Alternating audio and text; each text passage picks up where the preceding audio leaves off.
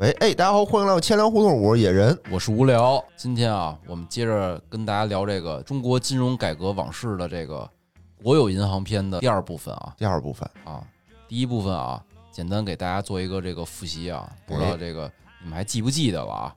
有没有没听上期的？就听上期的就先别用听了先别听这期了，就 等于这个银行啊，经过先是从这个央行剥离出来，变成这个专营银行，嗯专营银行呢出了一堆不良，嗯。然后又赶上入市啊，然后这银行就就急于的去改改良自己的这个就是财务状况吧，是，然后呢经历了几次这个注资，先是这个财政的注资，嗯。然后汇金的注资，然后呢给这个四大资产管理公司啊剥剥离了这个巨额的不良资产，而且不是按这个原价啊原价剥离，都是我这辈子我几辈子可能赚不出来的钱 然后还核销了一次，哦核，销完了之后，哎，终于啊，这四大缓过来了，缓过来了。满足了这个国际通行的这个资本充足率的这个要求，嗯而且不良率呢降到了这个个位数。嗯但是上回也说了啊，就一啊是这个，就是这跟病人看病似的，你从 ICU 出来了，哦，但是呢，你的那些生活习惯呢还是没改掉，对呀，对吧？你这不良还得有，还得有还得进去，是对吧？怎么办？还一个呢是这什么呀？还一个扣上回埋的啊，这交行没说呢。对啊，交行成立时候义啊子，义子也是子啊，不能不管人家呀，是吧？这这成立时候啊嗯就不太一样。嗯，这个遇见这些四大遇见这些事儿啊，你说交行遇遇没遇见啊？想必是遇见了。那怎么生活习惯都是一样的，对吧？一直没人管他哈，啊也没人说怎么怎么弄？哎，对啊这期啊，我们把这后边后半段啊，这改革的后半后半程哎，给大家介绍介绍。先说交行吧，嗯因为什么呀？就是这是这个金融啊，就是国有银行的这个算是第三次改革了。第一次是从央行剥离出来，嗯第二次呢从专营变成这个商业银行，然后注资啊剥离，对吧？变成这种正常的商业银行了。哎，然后第三次改革呢，其实就是交行啊，也是为了解决前面那些问题啊，引领了第三次改革。哦，哎，为什么这么说？引领了，就是我觉得撒泼打滚儿，你不能不管我呀，对吧？你哎这个都都几万亿进去了，哎，这个啊，就交行，交行怎么弄的？嗯，这讲的也挺有意思啊。哎，撒泼打滚也也没好使，其实。当时说了啊，就是就是交行成立啊，上期也介绍过，它是一个多级法人制，是吧？就是当时啊，交行成立的时候，注册资本不够，国家呢只给了十亿，对吧？嗯，然后创建了一个这个二级法人制度，明白，等于总行是国家的，但那些分支行呢都是地方政府和这个企业出资的。嗯当时交行一共有多少个股东啊？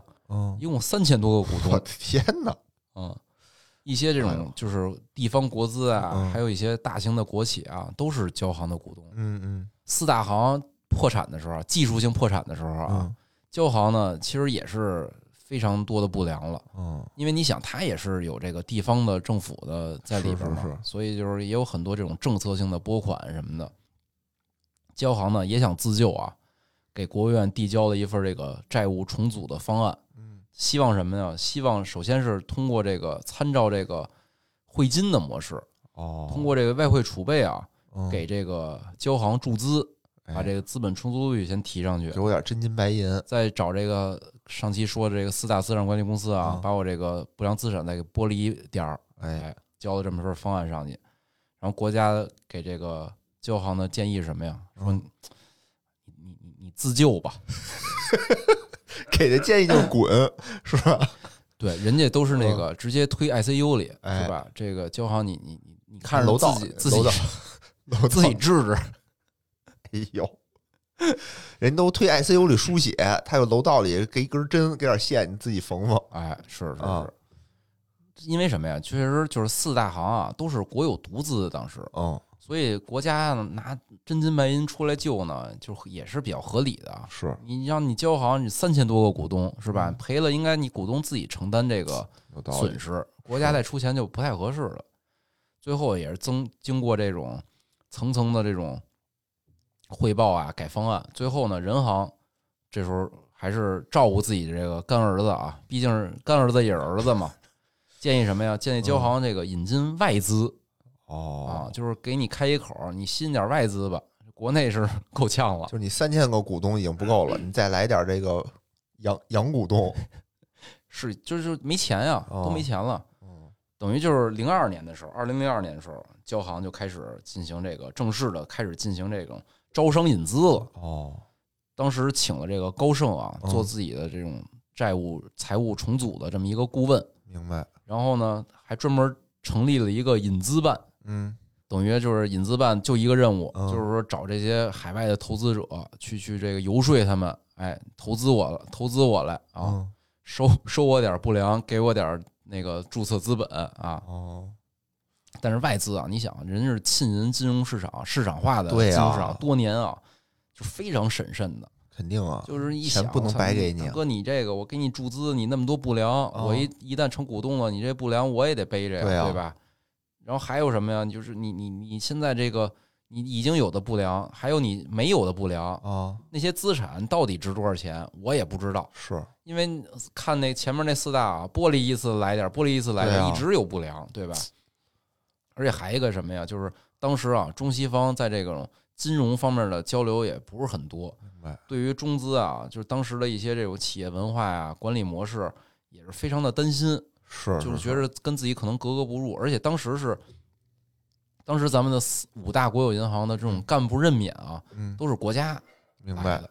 外资我万一我当股东了之后，我又没有选择我自己管理层的这个权利，是，所以就是这个冤大头嘛，相当于对吧？哎，对对，你这个生活习惯不改变，我进来以后什么都也白搭。是是嗯，所以呢，就是外资呢，就是也不是说不想来中国，但是呢，一般呢，要不你就给我控股权，哎我我全都经营哦，对吧？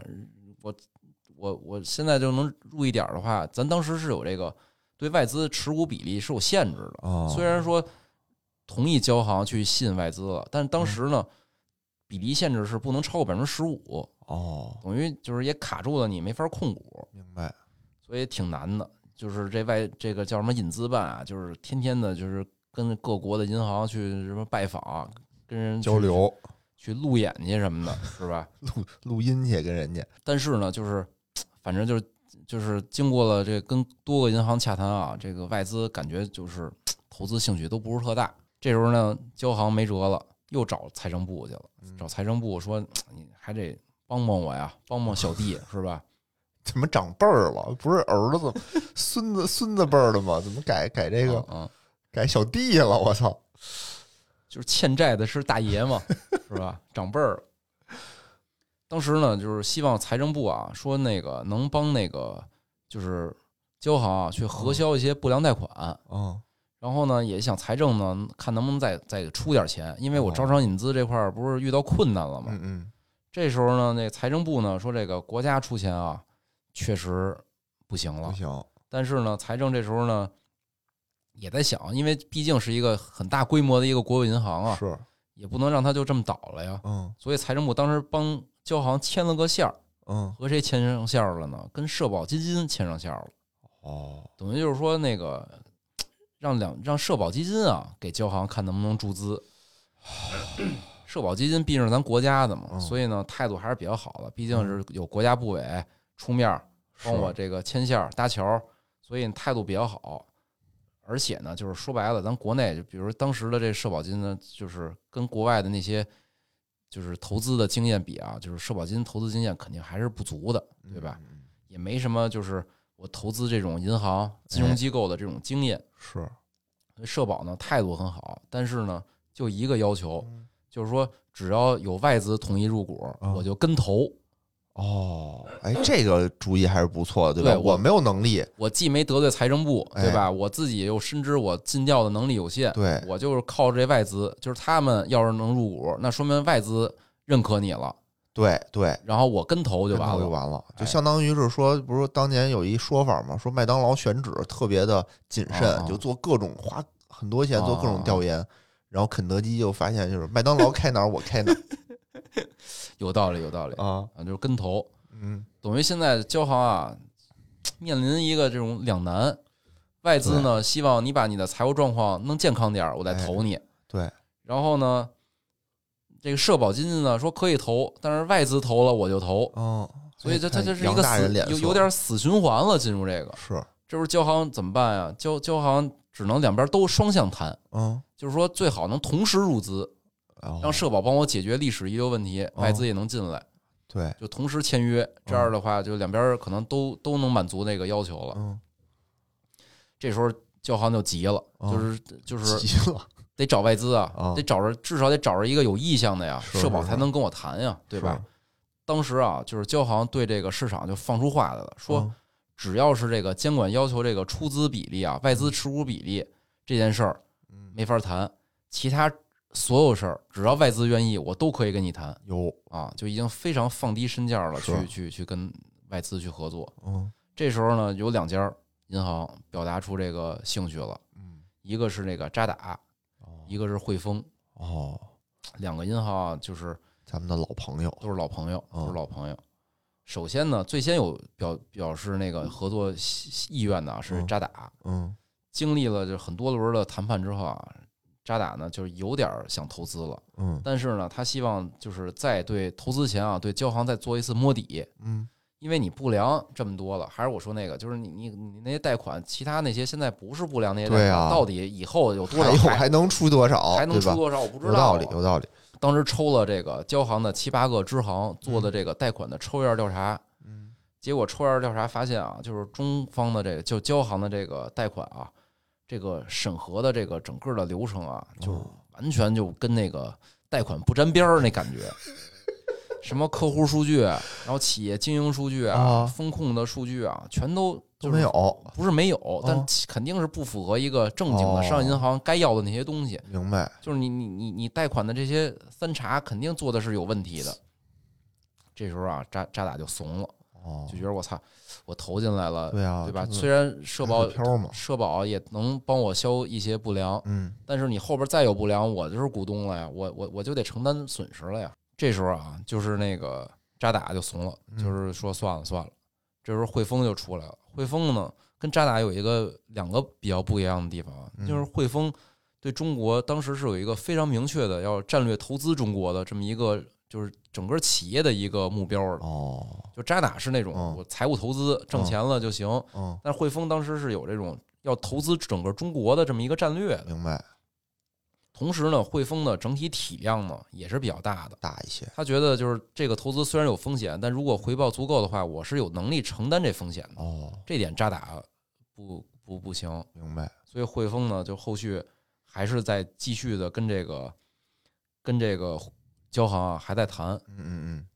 但是汇丰也不傻，知道你你他们这些贷款啊很有可能会变成不良，所以呢，他当时呢就参照了一下，就是咱们当时民生是第一个引入外资的，嗯。当时引入外资的时候就加了一个条款，嗯，这条款什么呀？就是我入股前你发生的这些贷款啊，嗯。就是已经放出的贷款，如果产生不良的话，是由你原股东承担损失。哦，具体的这个他们俩到底怎么谈的啊？不知道。但是呢，也有应该是汇丰也也是签了这个签了这么一个类似于一个豁免的一个条款，明白，等于就是说就这样，相当于我风险做了一个隔离。嗯，这样的话，我投资的话，后续这个财务这块儿可能就会多少好点儿好一些，对吧等于呢，但其实说实话，你说这个只要你银行不倒闭，对吧？嗯嗯你说你原股东怎么承担？不也拿利润承担吗？嗯对？吧？你拿利润承担，拿分红承担的话，其实也会影响到等于我先从那个原股东的分红里啊，不良先核销了嘛，哦对吧？就这这一定一定是能可可操作的啊。嗯，明白。等于经过了一系列谈谈判啊，还增加了这种豁免的这个这种条款啊条，款之后嗯，经历了两年的谈判啊，然后这时候发现又多了好多不良。哎，应该是啊，因为什么呀？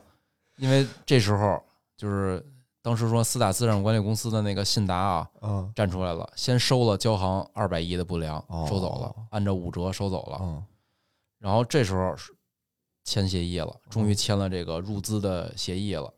协议里边啊，第一就是社保跟汇丰分别投资了一百亿，哦，占股百分之二十，我一百亿就能占股百分之二十了。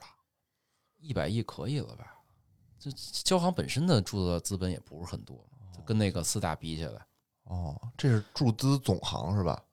就当时已经做过股改了，这个就比较复杂，咱就在这个就不说了。你想三千个股东是是吧？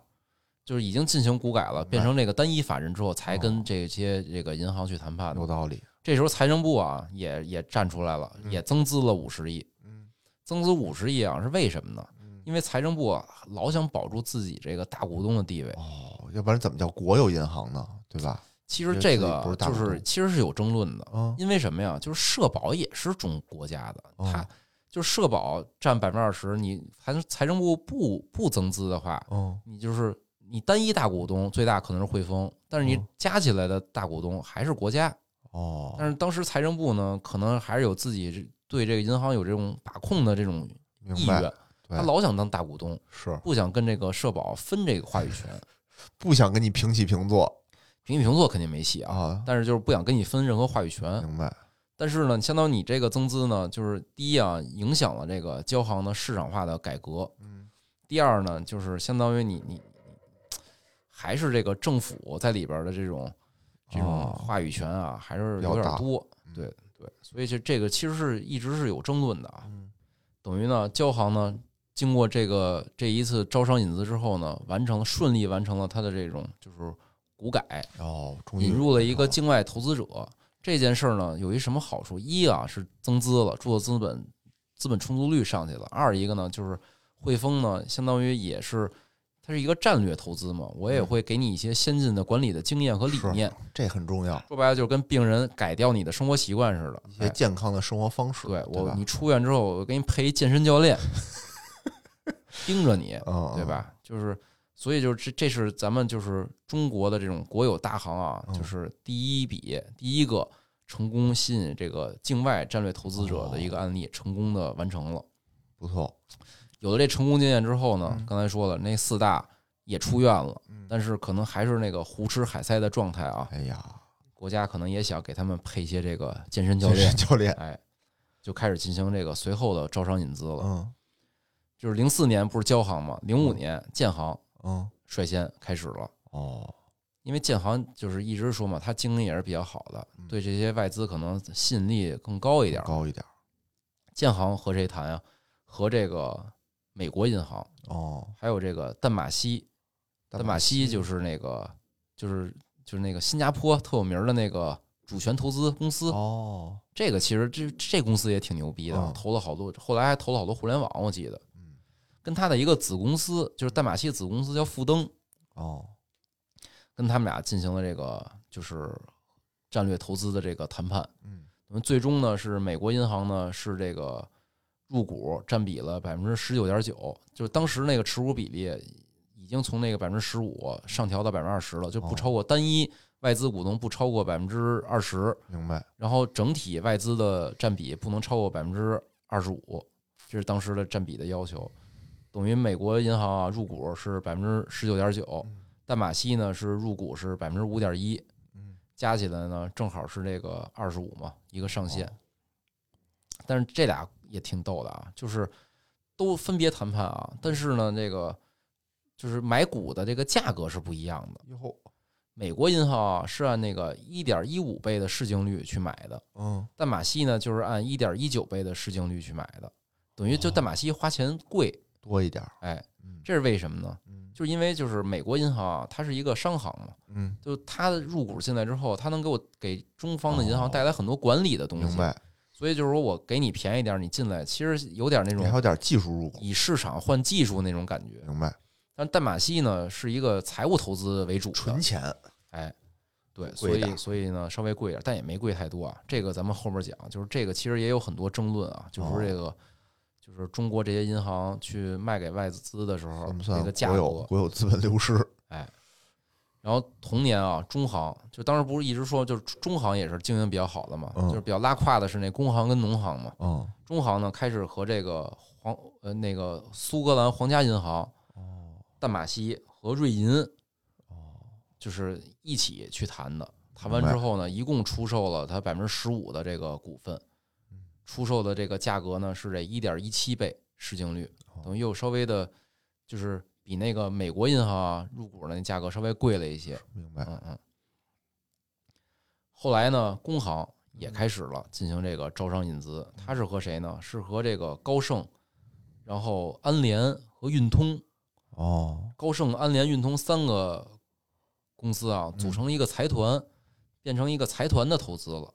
一工行呢，相当于就是购入了工行百分之十的股股份。哦，才百分之十，没达到百分之二十五的上限，工行啊，摊子太大了，太大了。而且它，我觉得啊工行跟那几个银行比还是不太一样。哦现在叫宇宙行，宇宙行的嘛，是就就它更更关系到这个国计民生的这种这种领域了，对吧？哦，因为老百姓谁没张工行卡呀，吧？对对对，所以可能这个在出售股份的时候也稍微的这个谨慎一点。谨慎一些。嗯，而且啊，你看啊，这几大银行现在等于五大国有银行都先后完成了这种吸引境外的这个投资者，嗯，但是呢，他们吸引的这个这个入股的公司啊，其实从交行看来，交行当时是汇丰，就这一个汇丰去那个投资的嘛。嗯嗯，后边那些银行呢，就是外资银行呢，就是越来越多了，是吧？嗯然后市净率呢，可能也在稍微贵了一点儿，但是也没太贵啊。嗯，而而且就投资的这个这个投资入股中国这些银行的这些外境外的这战略投资者啊，嗯，也都不一样。你看美国银行、什么淡马锡，还有安联、运通，哦就各种各样。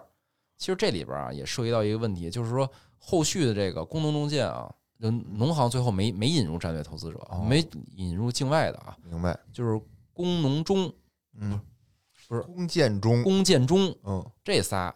他在后来选，就是他选择面越来越广的时候啊，嗯他就在挑这个境外投资者了，哦，不像是之前对吧之前得丧权辱国。求爷爷告奶奶啊了啊！而且我觉得啊，就这些外资银行其实也也都挺挺精的，哦，后边咱们会讲到他们有多精啊。好，然后建行啊，就是你想建行起家是什么呀？基建是吧？对公，嗯，所以他想补充的什么呀？是这个零售方面的这个经验。是，美国银行啊，是当时美国最大的零售银行，嗯，所以他就引入了美国银行。然后中行也是，中行是经营外汇起家的，是，他在这个就是，比如像什么投行啊，像什么零售啊、对公，可能都没有那些银行专业，嗯。所以他他引入的是那个苏格兰皇家银行，还有瑞银，哦。还有淡马锡。淡马锡是什么呀？它是一个类似投行的投资公司嘛，嗯。所以能给他一些投行这方面的建议。嗯但是工行就不一样了，你看工行是高盛是一个投行，嗯，安联是一什么呀？是当时世界最大的一个保险公司。哦，运通是什么呀？就是美国最大的一个银行卡清算组织。是，因为工行是什么呀？工行是把以前人行那摊儿，就是所有业务啊都给接过来了嘛，嗯？所以它零售，它现在零售也非常强，是对吧？它缺什么呀？就是高盛给他一些投行的经验，哦，安联呢能给他一些保险行业的经经验，哦，然后运通呢给他的是一些银行卡、支付这方面的。就工行觉得我自己啊，就我的这个零售嗯已经行了，不错了嗯，啊，就是找点别的这种多样化的这种股东，给我点别的经验了。明白，但是你看这些里边啊，就所有这些引入的投资者里都有投行，对，这我觉得啊，就是有一个，因为其实中国的银行是不能做投行业务的，对，但投行有一什么经验呀？嗯，投行有这个不让公司破产的经验，哦，它能识别什么公司好，什么公司坏，他能哦。指导这个公司做更健康的这种财务规划。是，对，所以就是他们都有这个投行进来呢，就是帮他们帮这些大行啊做什么呀？做公司治理、哦，风控哦，这方面。因为这你想，就是那么多不良，为什么呀？公司治理肯定是有问题的，嗯嗯比如部委或者嗯。政府，嗯，比如给银行一些指令，他就放款，哎这肯定是治理有问题，对吧？对，还有就是，比如我贷款的，我这贷款我得尽调吧，嗯就是投行最牛的什么，就是尽调嘛。嗯对我怎么做尽调？刚才也说了，就是像那个渣打，嗯一，看那个交行那个尽调的样子就退出了嘛。所以啊，都都是有这个投行在里边帮他们做一些这方面的工作。明白，就相当于这几大行开始就是各自国际上找这个访名师，访名师对，拜高友，是是学能耐，哎对得，等于啊，就到现在为止，就是中国的这些国有五大国有银行这种股份制的改革就算完成了，哦，形成了一什么呀？就是由这个汇金，汇金代表什么呀？汇金是这个国有资本，嗯对吧？它汇金是由国务院管理的，然后财政部嗯境外投资者，嗯，等于这三种股东三足鼎立的这么一个治理结构了，哦，不是一言堂了。就这时候就刚才回到刚才那说啊，就是财政部其实老想当单一大股东，其实是有问题的。明白，就这种多元化的股东啊，对这个公司的健康发展肯定是有帮助的。哦，你想财政干嘛呀？财政之前央行跟财政老打架，不就是说说你财政老逼着我商行买你政府债，是，对吧？你财政大股东了，你还可能还还是有这种影响性，对吧？但比如汇金，它的角度就不一样了。汇金我代表着国有资本，我得盈利的，嗯？是，对吧？然后外境外投资者，一是盈利，二是可能啊借着这个机会能把自己的业务哎拓展拓展拓展拓展嗯，嗯。然后改制完了之后呢，下一步就可以上市了嘛。等于这几个银行后来就相相继的啊，在先在香港上市，H 股上市，嗯后来呢陆续在 A 股也上市了。嗯，那么这时候呢，这个银行就算进入了一个比之前看啊，就是更正常的一个状态了。更健康的一一个一种生活情况，哎但是啊，就是这个也是好景不长吧。哎呦，真是命运坎坷，就后来马上啊上市之后啊，就是这个战投其实就是都有解禁期嘛，嗯就是我投资你，比如入股了多少，解禁期之后，我不就可以在这二级市场销售我的股票了吗？嗯对吧？就是当时啊，引入这些战略投资者之后啊，几乎所有的这些投战投，嗯，在他所参股的银行嗯解禁的之后，都直接全清仓了，哎呦，没有留下啊，没有留下。拔拔掉无情，当时啊，就是确实有这种，就是刚才野人说的这个，有一种论论论调啊，叫啊银行贱卖论。啊，因为什么呀？就是当时给的那个入股时候的价格确实啊太便宜了。很很低，这个其实也有很多原因啊。当时中国的这个第一啊，当时外媒就看衰中国银行业，哦，而且以这种投行为主，就是很多看空中国银行业的这种这种这种报道和这种研究。明白，然后还一个呢，当时呢，中国股市啊也是经历了非常多的坎坷，这个到时候咱有机会再细说啊。哎，这是哪年的事儿了？也是零九年、一零年吧，差不多。呃，零六、零五、零六年哦，那时候是是股市是也是有非常大的非常大的问题啊，是，所以导致啊，就是中国的企业首先嗯，估值偏低，还一个就是那些国外的那些投行啊哎，评级机构争相的嗯看空中国银行业。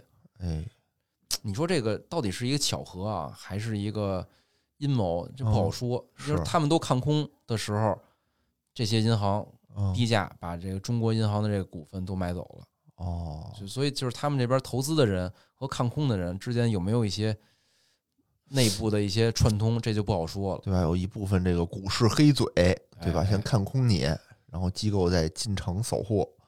而且当时啊，其实国内也是叫什么奉行一个叫什么呀？叫新自由主义经济学的嗯一个风潮。嗯，当时国内的很多大非常有名的经济学家啊，咱就不展开说是谁了。哎，现在说也是很有名的一些。嗯，当时就是就觉得国有企业你倒贴钱，有人买你就赶紧卖。哦，他奉行的是这种理论，就是苏联那一套嘛，对吧？对就是俄罗斯那一套嘛。就必须是叫什么呀？就是这个私有化，嗯，而且有有的发言人这么说的啊，说是国有企业全是负债和职工的负担，你应该倒贴钱卖给别人，哦，就是这是经济学家说的。其实当时是我我我，哎，反正就就都是俄罗斯改革的那套东西，确实是有这种思潮。当时，对，就所以是多种原因啊，就是还一个原因什么呀？就是当时马上要加入 WTO 了，嗯，所以就是中国的从政府层面上啊，对于就是银行业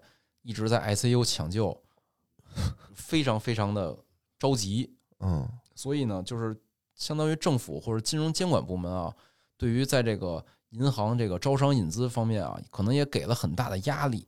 明白。所以就是就结合这几点吧，一是这个国外有唱衰的，然后国内的是这个经济学家也唱衰，嗯说这国有企业都不行。嗯，还一个就是国家从国家层面上呢，就是非常急迫的想引入这些战略投资者，而且那会儿看确实不行，对吧？确实不行。确实不行。引入之前嘛，咱说的是是是嗯是，都这么都这么救了输血，给你打营养液，给你喂人参，哎对吧？你还在 ICU 里躺着呢。是啊是啊，哦，而且我觉得可能国家也有一个战略，就是说我我吸引你这些外资啊进来入股我的银行了，你就不好意思直接进来跟我竞争了吧？对对，吧？等于你看刚才说那几个银行，你可能在中国都没听过，比如美国银行、是苏格兰皇家银行，是吧？一般人可能都没听过。就现在我我卖了你一些股份之后呢，你就别跟我这玩命的竞争来了。明白这？些银行可能暂时也打不过你，是吧？嗯嗯，对，可能有这个考虑啊。等于就是说，当时可能确实入股人价格啊偏低了。嗯然后呢，第一个这个上市的不是建行吗？建行就是的那个股东投资是那美国银行，嗯，解禁后把所有的股票全全都抛了。就那会儿他也是唱衰的，对吧？他当时我觉得啊，就不一定腾出来，可能确实啊，就是觉得挣的太多了，就卖了。当时投资回报率是多少？百分之一百三，哦，就是挺挺挺挺多的。那不想再多挣点吗？可是你看这些银行，我觉得还是挺专业的啊。就是嗯中国这个银行的这个股票的价格啊，好像嗯一直也没有太太高过那。是因为都分红了嘛，因为它涨上去以后，它那个就就嗯分红要分给财政部嘛，财政部大股东他是要拿钱的呀。所以为什么中国银行，尤其是这四大行的股价一直上不去，是因为它分红分的非常多我觉得就是分红是一方面，啊。但其实我觉得有一个更深层的原因啊，就是这个银行工资低，是因为就比如刚才说啊，我我我几万亿几万亿的不良，对吧？嗯，但我我没计入不良那些资产，到底有多少是好的？这可能就很难说得清楚。嗯，比如你说现在啊，就是举个不太恰当的当今的例子啊，嗯就是恒大两万亿，哎，对吧是？它肯定不是平白无故出来这两万亿亿哪来的呀？就哎感觉所有银行现在都站出来辟谣，说我们跟恒大没有什么业务往来，或者嗯恒大的贷款在我们行的什么贷款里占比极低。哦，那你说这两万亿哪儿来的呀？对吧？是所以就是就是可能就是中国的这种在这个，而且比如像波贝，我调调波贝，嗯，我可能嗯今今年利润什么的就就就就都能变，对嗯？吧？所以所以估值低还是有一定原因的。是，然后紧接着啊，中行，嗯中行的那个就是外资是那个苏格兰皇家银行、淡马锡、瑞银解禁后就全清仓了。哦，工行也是，工行的是高盛，嗯高盛解解禁后啊，高盛还是比较会操纵的，嗯，它是这个陆续的抛售，一共抛了六次，哦，就可能高的时候我就抛点儿，哦，高的时候再涨涨我再抛，低息再做几篇看好中国银行的之后我再抛点儿，再抛点儿，反正获利了七十二亿美元。哎呦，嗯，也反正都不少。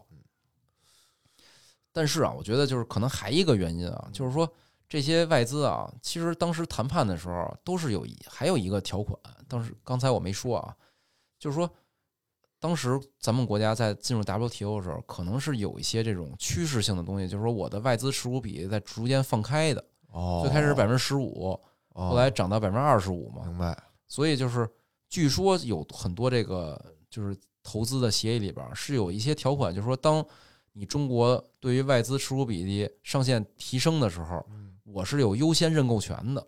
就这些哦外资其实说白了，最终还是想控股中国的银行。明白，我操，这个狼子野心，但是想想想必大家也知道啊，就中不可能让你控中国这百到百分之二十五之后就再没嗯变过了。是就中国这银行业外资比例就百分之二十五了，所以就是可能外资最开始啊进来的时候啊，可能咱们国家当时也是做了一些这个放出一些风声啊。你看，我从百分之十五变成二十五了，给给中方这些银行谈判的时候有创造有利条件，就是你看这刚我能光光放，啊，后续你你你就踏实了吧，还能放。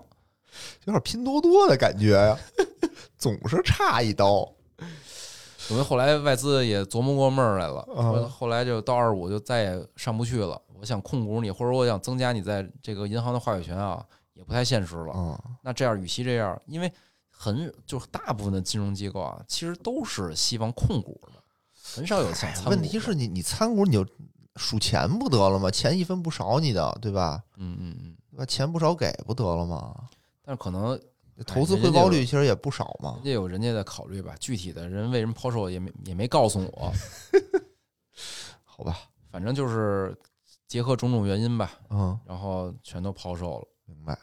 但是啊，虽然虽然抛售了，嗯但是这个几年来啊，还双方还是有很多合作的，因为它有一个解禁期嘛。你嗯入股之后有一解禁期，可能五年，可能十年，在这期间啊，就是这些外资的战略投资者对于中中国的这些银行啊，确实还是起到了很大的这种改进作用的。要不大家也看到现在这些银行，现在看起来还是比较健康的嘛，是吧？是是，不像当年说不良率动辄就百分之三十、百分之五十的，是吧？不是没细查吗？就最后啊，就举几个这个成功合作案例啊。嗯，就第一个是这个交行跟汇丰，哎，交行其实一直现在我感觉啊，就是在我的印象里口碑还是不错的一个银行。嗯他跟汇丰合作，汇丰当时呢就是想做这个在中国做信用卡业务，哦，所以当时啊双方入股当年啊就嗯一起合作成立了一个叫太平洋信用卡中心。哦，这词我觉得上年龄点儿的上听众啊零点儿的，应该都嗯听过，就当时信用卡就是太平洋信用卡好像是非常有名的一个是信用卡，是是是，而且据说啊，可能在当时签协议的时候就约定好了，嗯信用卡业务就由汇丰全权管理了，哦，等于就是当时的这个太平洋信用卡中心啊，全是汇丰来进行负责，整个运营管理都是。明白，当时就是发行这个太平洋信用卡啊，第一年说累计发放了六十五万张，嗯就是一个创了当时的一个信用卡发卡量的一个记录。哦，然后后续呢，就是出了，比如先后和这个沃尔玛、嗯，新世界、Visa、易初莲花、宜家这些就是合作，大型的国际的机构啊嗯，推出这个联名卡。你看这些合作机构，肯定背后都是有汇丰的影子。明白明白，你看这这这沃尔玛、新世界、新世界香港的，嗯沃尔玛美国的嗯，，Visa 美国的，易初莲花泰国的，是，然后宜家瑞典，嗯这都是外国的。对，不像咱们现在很少见到外国联名卡了，这几年好像真没有了。嗯，但是后来啊，后来也因为这些企业现在可能都在国内不太行，也都不行了，确实是。那会儿势头不一样了，现在可能是盒马生鲜什么联名卡哎，真是盒马要出一联盟卡还挺有吸引力的，是吧？不知道有没有？嗯而且交行的这个活动做的一直是业内非常不错，什么什么红色星期五吧，是是是？吧？我就我没有交行卡，但我听说过交行，反正一直不交。行把我拒了。就是我们门口楼底下说办张卡能给一什么东西，我说办一个呗，哦我说正好现在缺一张，然后办完了以后没给我，这几年可能这个信用卡这块儿可能还是招行更领先一点儿，是但这可能就这就是后话了嘛。对对对但当年刚起步的时候，交行信用卡真是遥遥领先一。枝独秀。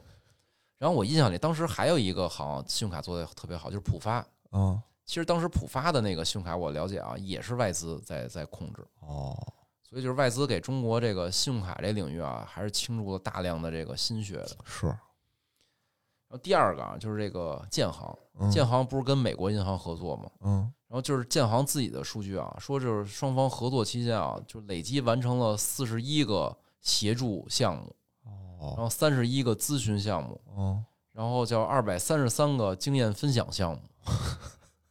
然后美国银行 经验分享项目，数据化吧，可能数据化可能算。然后美国银行啊，就是嗯，累计派了一千五百多个专家哎呦，来中国去帮助这个建行。也没少派人，所以你看，就建行确实这几年就是从这个公司治理啊、运营啊，还有科技，就各个方面吧，我感觉还是在四大里比较好的，嗯，是吧？是，而且就是据说啊，就是最后美国银行把建行股票都卖了之后，嗯，双方还在保持合作呢，哦还签了很多这种纪元的协议，嗯，然后双方有各种各样的这种交流啊、业务的合作什么的，所以对建行还是一直有帮助的啊。明白，然后还有一个就是交行，嗯，不不，最后还还一个是工行。啊，工行呢是跟高盛嘛，高盛是投行比较厉害嘛，哎，所以就是工行啊研发的就是第一款嗯，结构性理财产品，就是高盛哦。帮着研发出来的，哦，所以还是有对渊源的，很有对帮助，对对对对，对这些银行还是有帮助的。中行呢可能稍微的合作啊，就是少，我查到的少一些。它主要它的它是跟那个淡马锡嘛嗯。入股了嘛，然后旗就是淡马锡旗下有一叫富登金融的，嗯，是双方啊在中国成立了十八家村镇银行，下沉了，哎，是。抢占下我沉市猜可场。能是不是这个富登金融做这农村金融时比较有经验呀？因为之前啊，我还真是我我我我老看到“富登”这两个字，哦就在中国那个什么银行业的那种机构列表里，嗯，什么中银富登，什么什么叉叉村镇银行哦，就好多这个词。我之前以为啊，这是中国银行给自己这个村镇银行起的名字叫富登呢。吉祥是吧？吉利后来我才知道，富登是这个就是淡马锡，哦，就是相当于新加坡的一个主权投资的他们怎么会对乡村建设 有经验呢？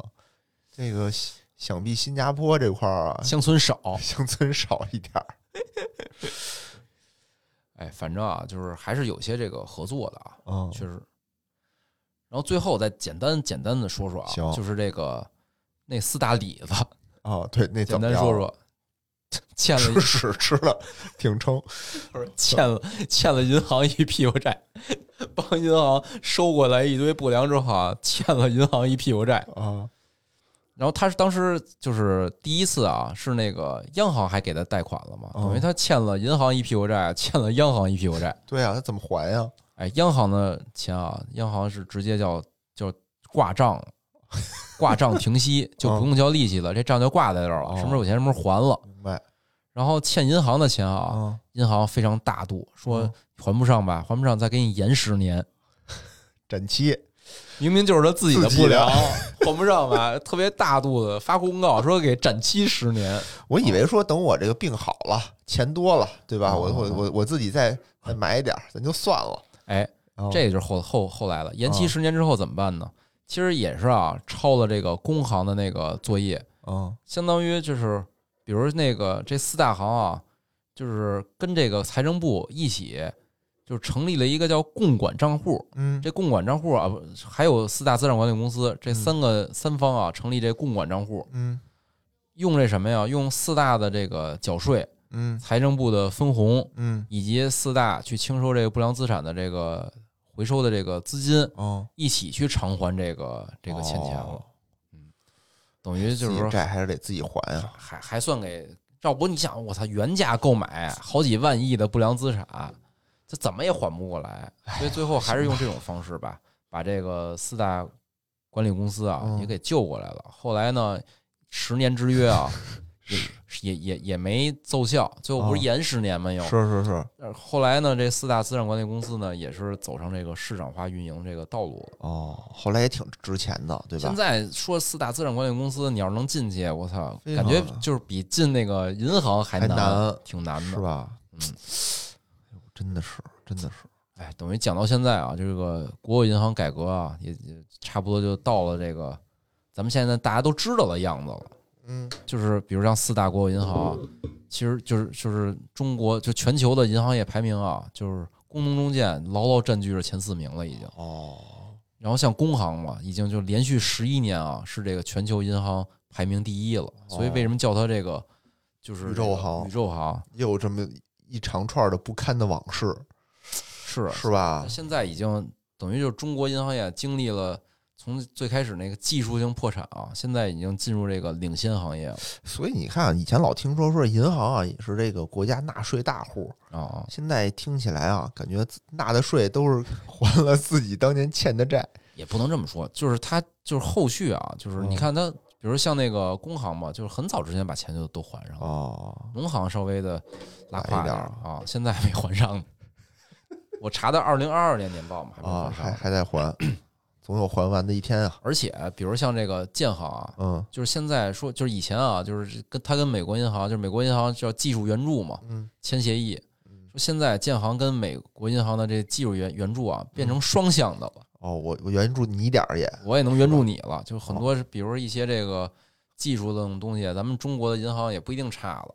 明白？对，所以中国现在这些银行啊，你就说估值低吧，但是呢，整体的，而且它现在是那个全球的系统性重要银行了嘛，哦，而且是又接受国际的监管，又是巴塞尔，又国内的监管，而且这有机会说说中国监管的这种金融监管的一些演进。哦现在咱咱们这些还算是比较健康了，比较比较健康的在成长啊。从那个没有监管到现在这个监管一年一嗯，年来两次，银但是啊就是跟海澜之家一样。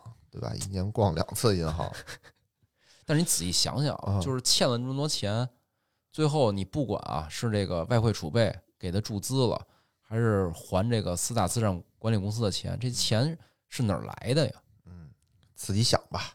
不是，其实是银行的利润嘛，嗯，对啊，银行利润哪儿来的呀？嗯就是其实是中国这么多年的这个 这快速发展啊，慢慢的把这个还是那句话，就是用这个时间换了空间，就正好中国这些银行业赶上了中国经济的快速发展的这么几十年的时间，是，然后呢，就是你经济的发展之后，你这国家的债务就会增加嘛，嗯就是你你老百姓，你你贷款买房，企业贷款去经营，嗯国国家贷款搞基建是吧？都得贷款。这贷款之后，才才促使促使银行有了这么高的利润。对，这有了这利润，才把这历史包袱慢慢给清掉了。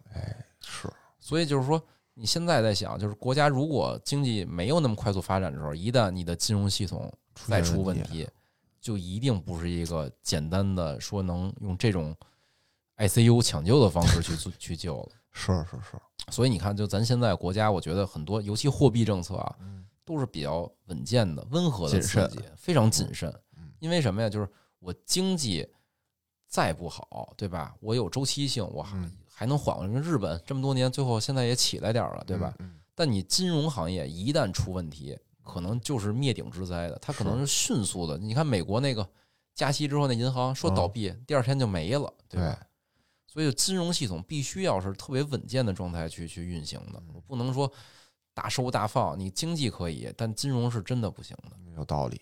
所以就是说我我我最后我我想说说啊，就是说大家啊，就不要老老那个给政府出主意，说操你怎么发钱呀，嗯对吧？你赶紧给每人都发一千块钱，这经济一下就起来了。嗯这钱怎么发出来，对这金融系统体系有带来多大的冲击，这些事情其实国家是非常审慎的。是，所以就是咱们啊，就是我觉得啊，建议就是专业的事儿还是专业人琢磨，嗯咱们老百姓干嘛呀？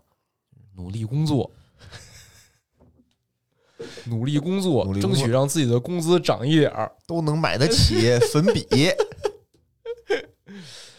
哎，是是，啊，这是啊，我们这个金融改革啊，国有银行篇的这个结尾了。啊哎，后续啊，我尽量啊，我们尽量啊，再多推一些其其他他的，金融机构啊，以及比如像监管呀、或者什么一些金融运行的一些基础设施，就是其实很多地方咱们中国都是从无到有建起来的，嗯嗯嗯，中间也经历过一些坎坷，是吧？其实大家回顾回顾也挺有意思的。是，希望大家啊，就喜欢收听我们这个节目啊，我们尽可能的多给您录点儿，就是腾出我的 腾出我的这个时间做牙啊。花子了，开始。